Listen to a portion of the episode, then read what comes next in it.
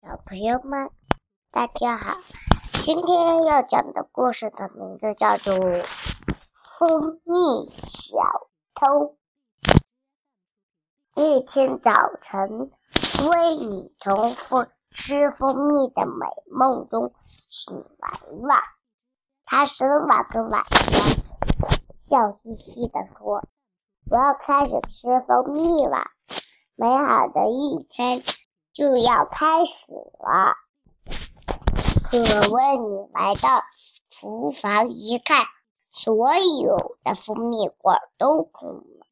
他很，他觉得很奇怪，自言自语地说：“昨天晚上还有两罐蜂蜜的呀。”突然，他明白了，生气的大叫起来：“有人偷吃了我的蜂蜜！太可恶了！”维尼赶紧跑去找朋友。小猪和跳跳虎和瑞比正在做游戏。瑞比为你出气的说：“有人偷吃了我的蜂蜜。”小猪听完，连忙摆摆手说：“我们没有偷吃你的蜂蜜。”跳跳虎望了四周。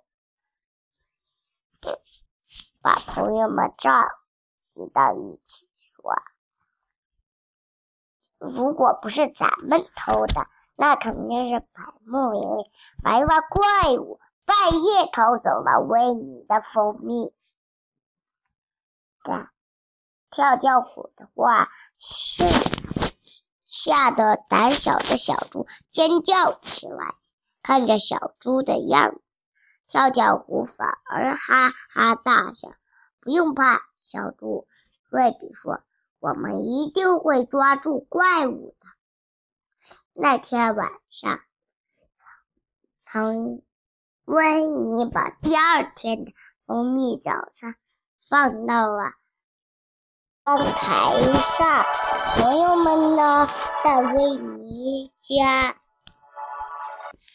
家。轮流站岗，防止怪物再来。但是过了一整天晚上，什么动静也没有。可第二天，维尼早上醒来，他发现蜂蜜还是不见了。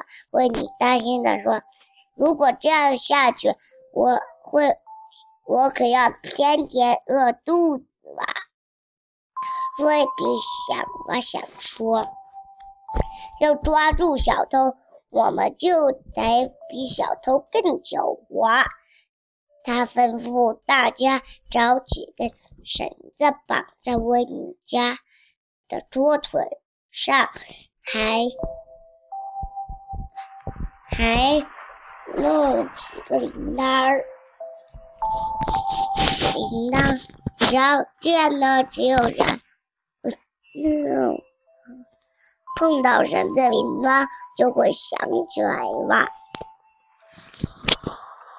呵，小猪呵呵笑着说：“这下一定可以抓到偷吃蜂蜜的家伙吧？”晚上，朋友们在外面轮流站。半夜，叮当，突铃声突然响了起来。